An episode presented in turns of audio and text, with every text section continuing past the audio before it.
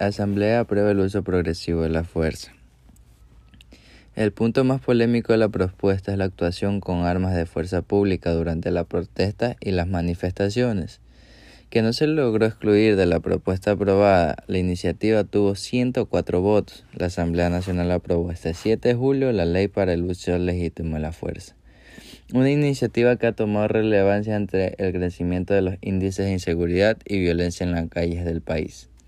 El debate tomó dos días e intervinieron más de 30 legisladores. La propuesta tuvo 104 votos a favor y 19 abstenciones, en estas últimas correspondientes aparte del bloque Pachacuti. Frutas y verduras se pueden en Guayaquil por el bloqueo de las vías de la protesta. No pudieron ser excluidos de tres artículos que habla sobre la actuación de la fuerza del orden con armas en caso de manifestaciones y protestas. Estas causaron polémica sobre todo en las bancadas de Pachacuti, sus dos bandos, y uno es el presidente de la Comisión de Seguridad, Ramiro Narváez, ID, aseguró que los textos garantizan la ocupación de los espacios públicos por parte de las personas que protesten. Ahora la propuesta pasará a manos del Ejecutivo. ¿Qué tiene la potestad de hacer estos nuevos cambios de un veto parcial? FIFA falla a favor de Ecuador en caso Byron Castillo.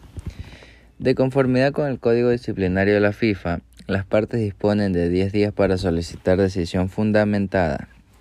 La Comisión Disciplinaria de la FIFA tomó una decisión en el caso Byron Castillo y este viernes entregó a las federaciones de fútbol, Ecuador y Chile su resolución, en la que desestima los cargos presentados por los chilenos ante dudas sobre la nacionalidad del zaguero tricolor. En la resolución remitida a la FEF se señala que la Comisión Disciplinaria de la FIFA desestima los cargos en contra de la Federación Ecuatoriana de Fútbol. También que el procedimiento disciplinario inició en contra de la Federación Ecuatoriana de Fútbol se declara cerrado mediante la presente.